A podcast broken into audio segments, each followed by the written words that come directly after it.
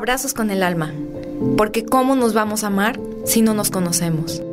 Mi nombre es Rosa Espinosa, su anfitriona y estudiante de semiología de la vida cotidiana. Y yo soy Marcos Barraza, consultor y comunicador en semiología de la vida cotidiana.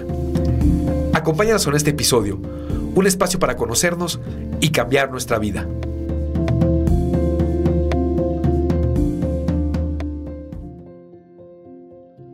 Bienvenidos a este bonus track que tenemos el día de hoy sobre una película que acabamos de ver el Marquitos y yo y nos apasionó. La verdad es que nos...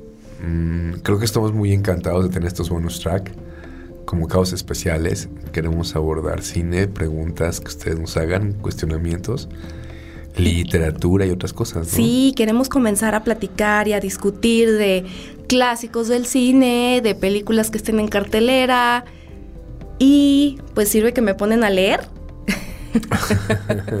me voy a poner a leer más. A Me si- gusta mucho leer, Y a pero ver cine raro, Rose. Sí, sí, sí. Entonces el día de hoy les traemos este bonus track sobre el guasón, El Joker. El risas, dicen en España. el burlas. El burla. Creo que así le dicen en Chile, ¿no? pues en diferentes lugares. El risas. bromas, el bromas. El No, el bromas. ok. Pero bueno, el día de hoy queremos hablar de esta película que fue todo un boom en Ya, estos ya podemos tiempos. hacer spoilers porque ya pasó. ¿no? Sí, ya. Digo, Mario, nuestro productor, no la ha visto. Es una lástima, pero según él dice que a principios de... Ya, ya, ya te balconica. A principios del año... Ay, sí, él el dice. primer, sí, él dice. el primer trimestre del año que entra aparecerá en HBO y otras.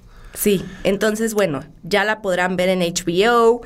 En donde sea que salga, por favor, es una película que no se pueden perder. Yo Es les cuento mi les cuento mi experiencia con esta película. Yo fui al cine, literal, porque nunca voy al cine y porque me dijeron, ya saben, Radio Pasillo, en la oficina o en donde sea, en redes sociales, empezaron con, lo que- con, con esto de que está muy buena, la tienen que ver. Yo decía, bueno, pues es el guasón, o sea, es, es un cómic, O sea, tú pensaste que iba a ser una película de cómics, Yo iba juré, a ser una, sí. una película de, de- de disparos, de corretear, de, de Batman correteando al guasón. Que y- me gusta mucho Batman. De hecho, creo que es el superhéroe que más me gusta. Sé cero sobre A mí el hombre, a mí superhéroes. el hombre araña. Ah. Ay, no, es que son muy piratas esas historias. O sea, lo padre de Batman es que, órale, tienes mucha lana y haces un imperio tecnológico para salvar al mundo. Y pues. Llenos de widgets, ok. Sí, o sea, está cool. Entonces, eso es lo que siempre me ha gustado de Batman. Como que es un mortal como tú, como yo. Pero ya, o sea, que le hayan hecho, dedicado. bastante, de hecho, bastante enfermito. que le hayan dedicado una película al Guasón, fue como, ¿qué onda, no? O sea, no, ni la había escuchado antes. A mí me jaló mucho el tema de que fuera como, ni siquiera sabía que iba a haber. ¿Sabes que a mí lo que, me, lo que más me atrajo cuando me empezaron a comentar de ella fue la, el trabajo de, de Joaquín Phoenix? Es que es un, es un buenazo, está muy la verdad es que estos, estos, esos autores de cine que se entregan de esta manera casi de culto a su personaje y logró una pieza maravillosa. descomunal, sí se pasó. Bajó 25 kilos para el personaje, estudió cuatro meses o practicó cuatro meses la esta risa del guasón, que en este caso, en esta película, y de acuerdo a lo que Marcos y yo, para venir a presentarles este podcast, que nos la, que nos la pensamos un montón en hacerlo, estudiamos y estuvimos leyendo y estuvimos viendo eh, y escuchando podcast sobre el guasón, escuchamos uno de supracortical. Sí, es muy recomendable el, el capítulo de Supercortical con del Joker, sí. Buenísimo, Y está también el de filosofía y humor. filosofía y humor de Otro estos podcast, chilenos. ajá. Buenísimo. Entonces, a raíz de eso dijimos, bueno, vamos hablando y Marquitos, ya sin darle vuerla- este, vueltas a este asunto, pues resulta que esta risa ni siquiera en, en esta historia, en este trasfondo del quién es el guasón, que se trata de eso la película, o sea, como esta psicosis de cómo se va formando y transformando una persona normal, supuestamente. Esta risa ni siquiera es una risa, ni es una risa nerviosa, es una catalogada por un psiquiatra, por un especialista, es una crisis gelástica.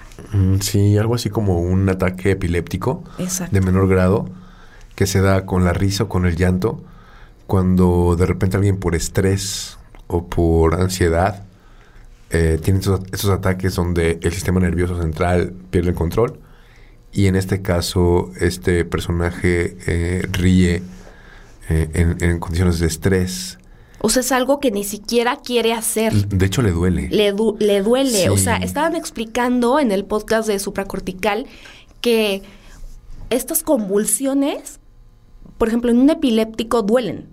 Y en el caso del guasón, que es esta risa de crisis gelástica, es como cuando te ríes así que dices, ya, por favor. o sea, que te duele la No. panza y la personaje, se, quijada. el personaje se agarra, se agarra la garganta porque le siente dolor físico al momento de tener esta crisis, que es por estrés. Exacto, y esto viene de el trauma y la violencia que él recibió cuando era joven. Parece ser que también hay una condición here- hereditaria de, de algunos de los padecimientos psiquiátricos, también vienen en condiciones hereditarias. El personaje Por se- la mamá. No, fíjate que la mamá adoptiva no sería la, la que le her- heredaría algunas here- em, condiciones fisiológicas, porque él es adoptado por la madre. Ah, sí es cierto, no es, no es biológico. No es Sí, biológico, sí. es eh, él es adoptado. Pero vamos contextualizando. Miren, vamos a espolear un poquito, así que si no la has visto, espérate y la ves. No, a ver, si estás escuchando este capítulo, ya la viste. ya la tienes que haber visto. O sea, a ver, vamos a empezar desde el principio, Marquitos. El Es- personaje es buena onda. O sea, es esta, creo yo, en, en gran síntesis, que es cómo una persona se puede transformar su, su, su, comportamiento porque está privado de su autenticidad. Al principio él quiere ser buena onda, al principio él está jodidísimo, le va mal en la vida, en una sociedad destruida, jodida, eh, que lo maltrata. eh, lo maltrata su madre, tiene un vínculo disfuncional con su madre, un apego enfermo con su madre. eh, trae un enojo porque reprime su ser y aparte está no tiene no siente ni el menor reconocimiento por nadie. De hecho es curioso, la madre tiene un gran apego con él, un gran cariño por él, bueno, un apego disfuncional con él.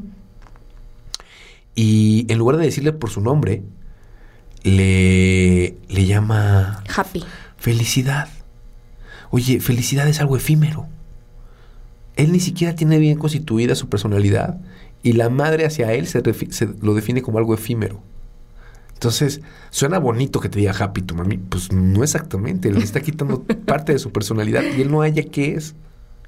Tiene como hasta este toque como medio de inocencia, ¿no? Eh, O el, sea, el yo personaje al inicio sí. Es como inocente, como muy... Sí. O sea, la primera escena, la película es devastadora, es neta de que te... O sea, yo le he preguntado a mucha gente, ¿qué piensas de la película? Y me dicen, hay gente o que la amó y que dicen, wow, neta, qué papelazo. O hay gente que dice, yo me quería, o sea, yo me quería salir, está súper triste, está para que te salgas y te suicides, neta. O sea, no, no es una película que cualquiera, en cualquier condición podría verla. Es un poco deprimente y más allá de lo que le pasa a él, cómo se va transformando el personaje, eh, el, el contexto sociocultural en el que vive. Sí. Es horrible que nos planteen. lúgubre. Es horrible que nos planteen la sociedad en la que vive, que no se aleja mucho de las ciudades en las que estamos. Nada. O sea, ese barrio existe. Ok, ciudad gótica no, pero sí. Bueno, pues, pero el barrio donde las escaleras, estas escaleras, esta fotografía de las Ah, sí, volvió escaleras. súper viral, búsquenlo. Súper. O sea, es cada paso que da para subir a esas malditas escaleras te pesan. O sea, yo en verdad en la película me pesaban. Y a ver, empezando desde el principio, Marquitos. O sea, esta primera escena donde estos culeros van y le roban el Son unos, cartel. son unos niños, Rose. Pues sí. O sea, él, pero- él está trabajando como payaso, eh, promoviendo estos eh, negocios callejeros en la calle, promoviendo un negocio con un cartel vestido de payaso. Y unos niños van y le roban el cartel y los corretea. Y se lo madrean. Unos niños, no son unos delincuentes así entregados, son unos niños. Pues son niños violentos, porque le meten una putiza al pobre. Ahí tienes empatía con el personaje. Yo Genera todo mucho. el tiempo tuve empatía. ¿Y sabes qué, Incluso al final. Marquitos? Está bien, está bien, es salí- válido, es válido, es Espérate, válido. esa es mi cuestión aquí. No sé si alguien más está en mi posición, pero cuando la primera es la prime- el primer asesinato que él comete, que es cuando en el metro mm, con la pistola, aparte, ¿quién le da una pistola a un psicópata, por favor? Bueno, las condiciones. eh, eh, Este muchacho parece que tiene muchas disfunciones, que no solamente es psicopatía, tam- también tiene trastornos de la personalidad y tiene otras disfunciones, Entonces, bueno, fantaseos y otras tantas cosas. este primer asesinato que comete hacia los tres chavos. Que es literal, le está disparando al sistema, ¿no? O Pero sea, se defiende, ¿no? Se está defendiendo. se está defendiendo. Los aparte. primeros dos, eh, lo, lo platicaban el otro día eh, en este, en este podcast. Los primeros dos, muy elocuentemente, em, son defensivos porque lo están golpeando y él saca la pistola que le dio a este cuate con cierta malicia. Le da la pistola, ¿no? Sí. Eh, lleva la pistola a un, a un evento en un hospital con niños de cáncer, o sea, ¿a qui- a quién se le ocurre? Tremenda estupidez. Y de repente, con esta misma pistola, cuando lo empiezan a agredir en el metro, a consecuencia de que creen que se están burlando de ellos por su nerviosismo, donde empieza con este ataque y empieza a reírse, y se acercan y dicen, ¿de qué te ríes? Y es básicamente, es este ataque el que no puede controlar el nerviosismo porque ellos están violentando a una muchacha. Lo empiezan a violentar a él y se defiende de dos de ellos, los mata inmediatamente disparando la pistola en una defensa propia. Lo están golpeando, Sí. lo están atacando, pero después al tercero que logra escapar, va y lo corretea. Lo alcanza. Y ahí es cuando lo ejecuta. Pero hay, una, hay un cambio en el personaje.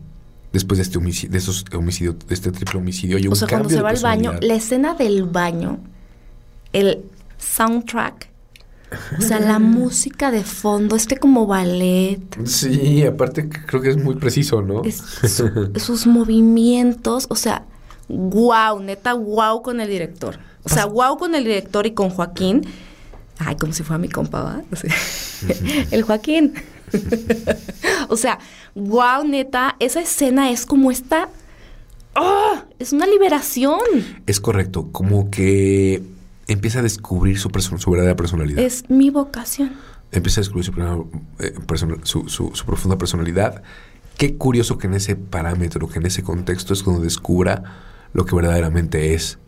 Se empieza a liberar de la opresión, incluso personal, que tiene acerca de su eh, posición en, el- en la sociedad, de su de lo que es, porque él es un fracasado para su madre.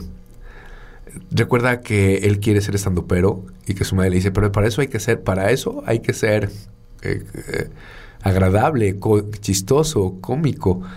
Y qué curioso, él es payaso, se dedica al tema de los payasos. Mi su madre le dice a Happy, este... Mi vida, es que neta me da tanta ternura. Sí, O sea, pobre cabrón.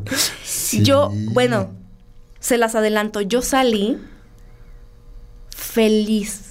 O De sea, yo cuando vi la escena, la escena del baño y la escena final de cuando se para sobre los carros y se pinta la sonrisa Con su sangre. con su sangre, fue, güey, justicia, ¿sabes? O sea, imagina, Qué raro, qué rara justicia poética. es una justicia poética rarísima. Claro, claro, porque el personaje está oprimido por él mismo, por la psique personal. Y es una revelación al sistema, aparte. Y aparte está negado, por ejemplo, cuando se acerca a su pa- eh, al que se supone que su padre le pide reconocimiento. Él está pidiendo reconocimiento. Básicamente está pidiendo reconocimiento. Y tiene dos personajes que marcan su eh, figura paterna. Tanto este Tom Wayne como eh, Murray, el, el conductor del programa. Los Robert dos. De Niro. Ajá, los dos son figuras paternas para él. Él, por un lado, porque cree que su padre es eh, el señor Wayne, y va y le reclama y le dice, solamente quiero que me des un abrazo. Es lo único que te pido, que me reconozcas, que me abraces. O sea, el tipo está pidiendo cariño a gritos. Se lo pide a su madre y su madre... Su madre lo tiene en un chantaje emocional impresionante. Sí. ¿Me, me recuerda, sabes a quién? No sé si vieron esta película, también se las pongo en la mesa. A la madre de la pianista, una película francesa. Ah, sí, ¿te acuerdas cuando la está bañando? La escena en que la está bañando, te dije, güey, qué creepy, ¿no? No, duerme con ella. Duerme con Se ella, acuesta a ver la tele con con ella. la cuida. Y es una señora que Y parece un güey, un cuarentón. Y ella tampoco parece de 80. No creo que tenga 80, pero parece de 80. Ujú, sí, sí, sí. Los dos se ven bien jodidos. Están bien jodidos. Se parece muchísimo este personaje al de- al- al- a la mamá de la protagonista de La Pianista. Es una película también muy deprimente, donde ella va y también se acuesta con su madre. Está muy... eh, estas madres o estos vínculos maternos de un apego enfermo ya, que no logran individualizar a la persona. Y la persona no se puede desvincular, a grado de que este hombre se siente liberado cuando mata a su madre. Hay un matricidio y, y él es cuando verdaderamente se siente, o sea, a qué nivel llega para tanto enojo que le tiene, tanto coraje, tanto que la cuida, tanto que está con ella, tanto que la procura, termina matándola porque está verdaderamente enfadado con ella, enojado con ella. O sea, es liberador para él. Evalúen todos los asesinatos que él comete, que no, son, que no es un asesino en serie. Simplemente es, me tienes de un huevo, cabrón, me has hecho tantas, o estoy tan molesto y enfadado con la vida y con, contigo que te lo mereces. O sea, en verdad, estos que le dieron la super paliza en el metro, no estoy justificándolo, ¿no? Pero a lo que voy es que, y con- como mensaje de esta película, no me, no me cabe menor duda que el aforismo cuadra. El aforismo de que todo mundo tiene las razones suficientes para ser como es y hacer lo que hace. Mm, sí, Entonces, o sea, llega, perdón, mata a estas tres personas en el metro, ¿no? Esta danza, wow, qué escena en el baño. se libera. Es liberador. Y yo sentí una parte de liberación con él. Y luego, este, lo corren del trabajo, le va re mal, o sea, Lo corren porque el. el porque se lleva la, la- la el- el- pistola. hasta- y le cobran pues el Le letrero. cobran el letrero que madrearon los chavitos que se lo quitaron. Luego, según yo, el siguiente asesinato que comete es hacia el gordito, ¿no? Hacia el- su compañero, Al que le regaló la pistola. al que le regaló Pues se, la la regaló, pistola. se la regaló con cierta maldad y la verdad es que. um, Pero, o sea, chequen aquí el tema de que, pues en realidad él no es malo. O sea, se empieza a transformar. se empieza a transformar, pero aquí es, o sea, ¿por qué mata nada más al gordito, no? Y aparte esta escena clásica, esta escena del enanito intentando salir está buenísima, o sea, todo el cine así de, ¡ah, no mames! o sea, yo estaba con Marcos de, por favor, que ya se salga, por favor. Lo deja Pobrecito. la verdad es muy tierno. Y le dice, tú vete, tú no me hiciste nada. Claro. Siempre fuiste buena onda Eh, conmigo. eso habla de que si hay alevosía, si hay venganza en su, homicidio Exacto. con, con el- con el compañero de trabajo, sí, sí es, sí es una venganza, ¿no? Luego es va, descubre todo el, su perfil, o sea, va al, al psiquiátrico, descubre lo de la mamá. Está, eh, tiene muchísimas frases súper llegadoras la película. Sabes, hay una verdadera necesidad de aceptación y reconocimiento por Mi parte del personaje. Claro. El personaje solamente quiere eh, ser alguien, ser algo, busca esta felicidad, no se encuentra, no se halla, no, no le encuentra sentido a la vida. Y aquí es la vuelta, aquí es la vuelta de tuerca pesada de la película. No le encuentra sentido a la vida hasta que comienza con los homicidios. Exacto. Y entonces es una, es una verdadera desgracia que el sentido de la vida de este personaje sea la violencia, una violencia que ya disfruta. Eh, el último homicidio cuando mata a, a Robert De Niro en la película, cuando lo mata en, la, en las cámaras, se parece mucho a una escena de hecho de, de- de los cómics. Ah, porque aparte no saben, o sea, llegamos de la película y Marco se puso así de que a investigar sobre el guasón y, y luego me dice, mira, estábamos cenando de repente un día y mira, esta escena. Y es literal, o sea, sacaron, eh, como que sacaron esta escena de del Pues sí, cómic que ya existía, sí, ¿no? sí, o sea, está buenísima eh, eso que estaba viendo Marcos. Estaba viendo las escenas del- Es que el Guasón es un personaje, creo yo, sin ser muy experto en el tema de los cómics, es un personaje que siempre ha sido muy siempre le quiere dar una lección a, a Batman.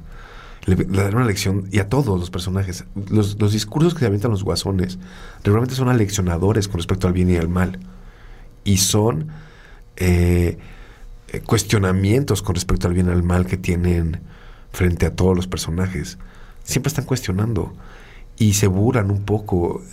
Dice algo muy similar al aforismo de, de La tragedia de la vida. La tragedia de la vida es una comedia mal deída, que es un aforismo de semiología. Sí. Él dice algo así como, esta tragedia solamente me di cuenta que era una comedia. Ujú. Se lo hice a la trabajadora social. Una trabajadora social que pasa, madre, que, que que nadie la tenga. es una pendeja. O sea, neta literal es para cumplir sus tiempos, ¿no? De, no, no, no, tengo chafísima. 50 citas al día. Chaf- chafísima. Y la Cero verdad no lo, ayu- no lo ayuda en nada. O sea, es que este es un reflejo de cómo le valemos madres a la sociedad. o cómo nos valen madre. Ah, Vamos a de un aspecto distinto. Ok. Los enfermos mentales o cualquier persona que creamos que está mal económicamente, socialmente, nos valen madre. Es como una basura de la sociedad. Es hazlos para allá, aléjalos, no los entendemos am, y no los, vamos a, no los vamos a apoyar. Como para qué los vamos a apoyar? No tiene ningún sentido. Me hace recordar a, la barca de las locas o la barca de las lo- los locos, que en la Edad Media a los locos los ponían en un barquito. No había manicomios, lo echaban en un barquito. Llegaba el barquito a la comunidad y todos los loquitos iban al barquito. Y se iba el barquito. ¿A dónde? A seguir andando en el mar, con los locos en el mar. Era un manicomio, pero en un barco. Y, regularmente metían ahí enfermos leprosos, enfermos con ataques epilépticos, o la gente, o los homeless, o sea, la gente que estaba, que no tenía razón de ser. Esos eran los locos para la sociedad de hace mucho tiempo y los echaban a este barco, este barco de los locos. Es una manera social de eh, lo hemos, hacemos todo el tiempo, lo hacemos con los homeless, o sea, los sin casa, lo hacemos con cualquier persona que salga de nuestro contexto sociocultural. Los mandamos al olvido, Los negamos, ¿no? Es como si fuera un tipo como si de, no existieran, como si fueran animales. de alucinación. Pues no los queremos ver. Ahí Alucinación, están. eh, ¿cómo, ¿cómo son eh, alucinación positiva, negativa? Sería negativa, ahí están y no los queremos ver. No los queremos integrar a la sociedad y hay una hay una completa desintegración hacia uh, una completa ap- apoyo y a, a este cuate lo empiezan a segregar sin duda ya ves que van a, van a cerrar el centro de apoyo eh, tiene siete medicinas estaba leyendo de supracortical y supracortical está bueno el podcast porque son psiquiatras Muy técnico, ¿no? son psiquiatras, entonces tienen una perspectiva muy bonita de abordarlo. Y mencionaban que tiene siete medicinas, o sea, siete medicamentos que toma este cuate y no se siente mejor. Y decía Rafa Rufus, pues claro, siete medicinas significa que no tienes ningún médico, que les vale madre, que, que- que en lugar de quitarte una y darte otra, te empezaron a atacar de más y más y más. Y todavía el güey le dice a la trabajadora, o sea, de, es que me sigo sintiendo mal. Claro, Todo el tiempo no tengo pensamientos negativos. Claro. Su libreta, creo que trae un, aquí lo noté. Es suicida. Sí, tiene un pensamiento Espero suicida. que mi muerte tenga más sentido que mi vida. Claro. O sea, la trabajadora social, nomás así le revisa la libretita. Ah, chido. ¿Sabes? o sea, güey, ¿por qué no haces nada? ¿Por qué no le preguntas? Porque no le importa. ¿Por qué no le preguntas, oye, ¿tienes pensamientos suicidas o te quieres morir? ¿Por qué anotaste eso? No le importa. ah, ah, eh, Le importa marcan mucho, marcan mucho en esta película la separación de la sociedad. Tenemos esta gran sociedad. que es clásico en Ciudad Gótica, Ajá, ¿no? que está so far, o sea, de, de gran lo que sociedad entiendo. nice, Ujú. que se está dando a ver una película de Charles Chaplin, este, Ujú. vestidos de lujo, de smoking, de frac, de vestidos largos, y afuera el reclamo de la sociedad, La manifestación. la manifestación de la sociedad. Todos locos, con Ajá, máscaras de payaso. Claro, claro. Es Y esta- este güey aparte se empieza a sentir halagado, empieza a sentir este reconocimiento. Lo siente al final, claro, claro, es lo que está buscando todo el al, tiempo. al ver que todo mundo, que salen periódicos, claro, anónimamente, ¿no? Salen periódicos, la gente se está disfrazando como él. O sea, esta escena de cuando se mete el elevador, ya todo que está listo para ir con, al show de Murray y que está...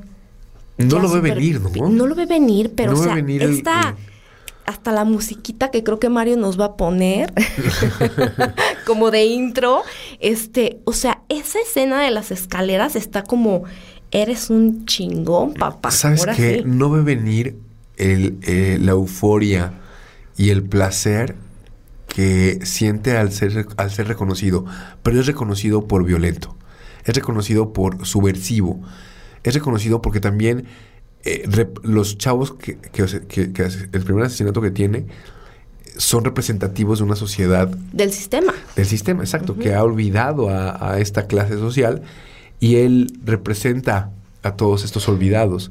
Entonces no ve venir de repente, no lo reconoce su madre. Su madre le dice, o sea, lo chantajea emocionalmente.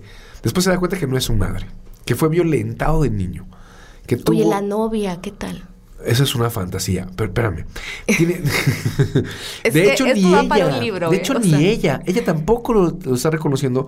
Porque cuando ella se acerca, cuando, cuando él despierta de la fantasía de ella, se da cuenta que, que sí lo conoce, pero no se quiere acercar a él. Y él cree que está con ella. Es como un fantaseo. No nos lo da muy bien el No director. es una alucinación. El director no nos dice muy bien qué es.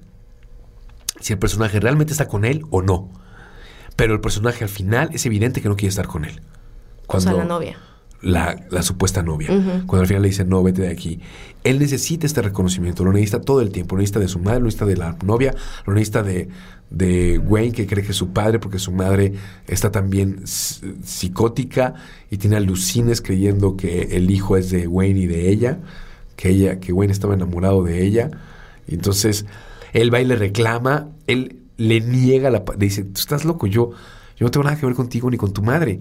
Y él le pide solo un abrazo, le dice, solamente abrázame.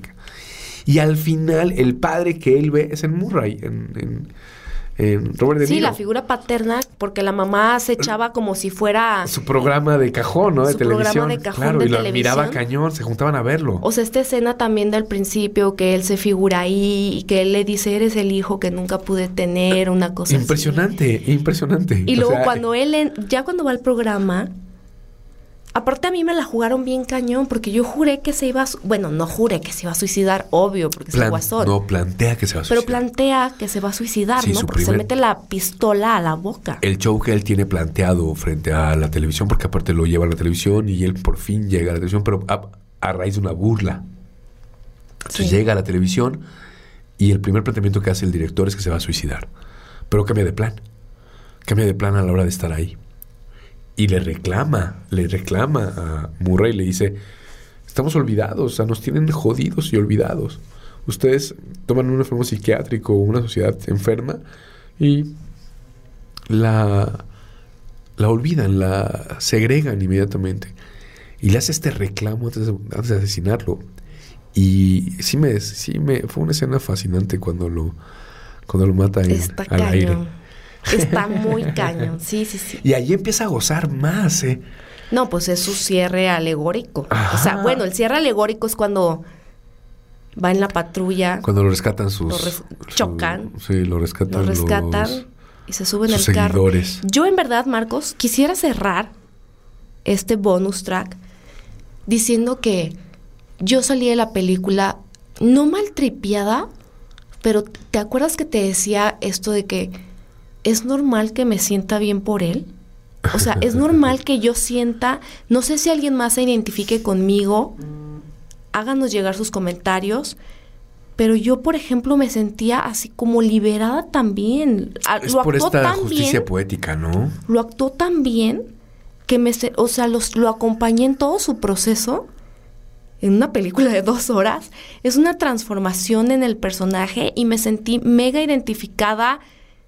Sí dije, es que te estás levantando en contra de esta sociedad que es una basura y que lo que quieres es reconocimiento y lo que quieres es justicia y lo que quieres es que los que estamos mal de padecimientos o trastornos mentales, pues también se nos des nuestro lugar, ¿no? No estamos locos, o sea, simplemente es, necesitamos ayuda, necesitamos que alguien nos escuche, necesitamos que somos como ustedes, porque a final de cuentas todos estamos locos. Sí. Entonces, para mí la reflexión de esta película es como, es una película muy ad hoc a lo que está pasando esta sociedad hoy en día. Sin duda. Mm, Estamos en una sociedad donde el estrés es la enfermedad que cobra más factura para las empresas. El estrés es una enfermedad. Em, no sé si me explico, Marquitos. Sí, entiendo perfectamente que, que se siente liberador el que al final pueda sentirse. Yo creo que lo que, lo que la empatía que sientes con este personaje, más a allá pesar de que haya matado a un montón de Mm, gente. De hecho, o sea, más me hizo allá. sentir mal. De hecho, más allá de. Es que no está en que mate gente o no. Yo creo que lo que genera empatía con el personaje es que encuentra su vocación, encuentra su razón de ser. Pero pues qué culero que sea matando gente, ¿no? Eh, en, en su- en su caso, en su caso es así. Eh, Y no sé si alguien más se haya sentido igual que yo. Pues a lo mejor a lo mejor muy guardado en su corazón. A veces es increíble cómo un homicida o un psicópata o alguien que, hace, que tiene un- una disfunción social, un comportamiento disasociado con la sociedad, está pidiendo a gritos reconocimiento. Porque la mayoría de los asesinos eh, seriales y la mayoría de los asesinos al final terminan muchos entregándose y diciendo yo soy, o sea, quiero que quiero que la sociedad sepa que lo hice porque eh, porque quiero que me reconozcan.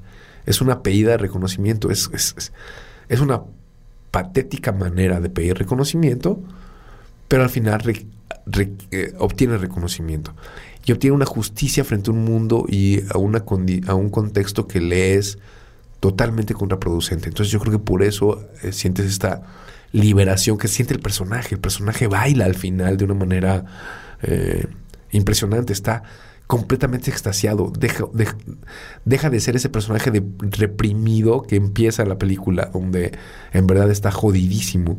Y se encuentra con toda la extensión de, tu- de su ser que proyecta el personaje del guasón que conocemos Exacto. a raíz de reconocerse violento, reconocerse con esta capacidad de hacer algo, eh, si quieres antisocial, para poder tener que tenga sentido su existencia. Eso es muy alentador para cualquier persona. No, espérate. No sé si es la manera, ¿no? que escuché, eh, a final de cuentas, en, en supracortical entrevistan a una... ¿Qué era? Psiqui- Psiqui- psiquiatra, eh, perito psiquiátrico. perito psiquiátrico. Ajá. Y le pregunta a Rafa. Y es perito de homicidios y todo. Y le pregunta a Rafa, ok, porque aparte te acuerdas que en cuanto salí del cine, yo te dije, qué pavor que Dana, si Dana, mi hija, tuviera 15 años ahorita y la viniera a ver, porque ni siquiera es clasificación C. O sea, dije, si la viniera a ver, yo me muero, güey. O sea, qué miedo. Pero es que... Es como, estás como celebrando Mm, esta liberación de esta persona que fue reprimida durante tanto tiempo. Lo mencionan en este podcast. No sé si y, va a ser... y en el podcast, claro, le pregunta a Rafa a esta chava que es experta en el tema y le dice, oye, a ver, si un alguien que no está bien de sus facultades mentales o así de la nada va a ver el guasón al día siguiente puede cometer un homicidio. O sea, pues ya ves también cómo están los, gring- los gringos de locos, ¿no? Y dice, no, definitivamente esto no viene de ver nada más una película. Es un gran contexto. Porque Es- bien, sí, lo, claro. bien lo menciona de una manera maravillosa. No porque veas un- un- una película de, de millonarios Ah, sí. como la... No, pues sí, al O sea, no- no Slumdog Millionaire, pues al día ya te va a sacar la porque veas lotería, la de O lobo de, el, el de- el lobo de Wall Street. Ah, al otro día te vuelves ultra hipermillonario. Y das pues, conferencias sobre- O porque, o porque la serie de Bi- Billionaire, ya te vuelves millonario de la bolsa. No, creo que no. O sea, no es así. ¿No? No, no por esta película violenta significa que alente la violencia. Pero sí está tocando llagas Sí. del comportamiento humano. Muy fuertes. Este, tocó muchas fibras, yo pienso. es importantísimo que los seres humanos nos demos cuenta de cómo nos vinculamos unos con otros. Porque no vaya a ser, ¿sabes? Rápidamente, para terminar, me recuerda, me acaba, me acaba de llegar un recuerdo precioso de un otro cuento de Octavio Paz, donde un señor llegaba todas las mañanas a un café. Maravilloso, ¿eh? Llegaba todas las mañanas a un café. Eh, Se llama Las, Las Maravillas de la Voluntad, por si lo quieren encontrar por ahí el cuento este. Llegaba todas las mañanas y decía, entre desayunaba y entre dientes decía, ojalá te mueras. Y todos así el se quedaban en el restaurante, así ¿qué onda? todas las mañanas llegaba a decir entre dientes, ojalá te mueras, con un odio vivificador en los ojos. No, no, no, no, todas las mañanas. Hasta que un día llegó, se sentó, todos se quedaron callados del silencio sepulcral que se armó en, en el lugar, porque no hablaba con nadie. Se sentó y dijo, ya lo maté. Entonces No todos, mames. todos se quedaron así como que puta, a tomarlo a broma y la chingada. ¿Qué onda con este personaje? Total, nunca regresó al café. Así termina el cuento. Es maravilloso. ¡Ay! ay, quiero saber qué pasó! Me hace, me hace recordar este cuento que es, es Las maravillas de la, vol- de la voluntad, se llama de Octavio Paz. Que exactamente, un odio vivificador. Cómo el odio de repente es para alguien una razón de ser. Está cañón. Sí. Estamos, tenemos que cuestionarnos muchísimo cómo vivimos, muchísimo cómo cualquier cosa nos, nos estalla la mente, perdemos el sentido de la realidad y nos volvemos, nos podemos volver las peores personas sociales que puede haber miedo. por una tontería o por algo que no tiene sentido. Hay que estar alerta, sería la... Si la trabajadora social, todo esto se resume a que si la trabajadora social le hubiera hecho caso. Ah. No, espérate. Yo no, creo... no, no, a ver, aquí no hay culpas. Yo creo que hay que estar alertas, todos. es un tema, alertas. esta película invita muchísimo a la reflexión. Yo me imagino que si ustedes la vieron, seguro se fueron eh, discutiendo la película. Yo la fui a ver por segunda vez con mi familia. Eh, también la platicamos. Es una película preciosa. Es una joya, sin duda. Marquitos, tú, a ver, vamos a darle calificación. ¿Qué Yo a la peli. Sí. ¿qué- No, sí. de- todo. del 1 al 10. Yo sí le ando poniendo 9, 5, 10. O sea, me gustó muchísimo. Muchísimo. Creo que no tiene escenas de desperdicio. Eh, creo que cada, se va construyendo el personaje de una manera preciosa. No soy experto en cine, pero el personaje se va construyendo de una manera preciosa. Vas descubriendo las, las características del personaje, vas viendo por qué se termina siendo lo que es. Y tiene toda la. toda una construcción mm, lógica, coherente. Sí. Y es maravillosa, es maravillosa. A, a mí me, me entró un cariño por el Guasón que no tenía, ¿no? A pesar de haber visto todas las demás películas de Batman. Ya sé. Un cariño por el Guasón que no tenía. Sí, pues. Sí. Una película muy diferente. Váyanla a ver. Yo, la verdad, no soy muy. muy Pues ahora ya no va a tener que ir, va a llegar la película a sus... a sus- no soy muy de películas. Dice Marquitos que yo soy más bien. más de música. Sí, Eh, ¿Cómo se dice? ¿Melómana? sí, me lo van. Pero yo sí le doy un 10. Está muy buena la nota. véanla, véanla. Esperamos les haya gustado esta reflexión. Pues la verdad es, es nada más una acotación, ya que no somos expertos en cine, pero sin duda Evaluarla desde el punto de vista de semiología es maravilloso. es increíble. Lo que hace la huella de abandono. Lo que hace la huella de abandono. Porque básicamente lo que le está pidiendo es reconocimiento Sí, y un sentido de pertenencia, el cual no tiene en lo más mínimo. Mi vida. Mm, sí, da mucha ternura. Muchas gracias por habernos escuchado. Los vemos en nuestro siguiente episodio. Les, mandam- les mandamos un abrazo profundo. Y, y cuidado, no vaya a ser que alguien que los mira raro. No, no es cierto. Ya, Marco. Un guasón en potencia. No, no, no. Un abrazo, un beso y que nada malo te pase. Adiós. Bye. Abrazos con el alma. La plenitud se siembra en el alma. Conócete, ámate y abraza todo lo que te rodea.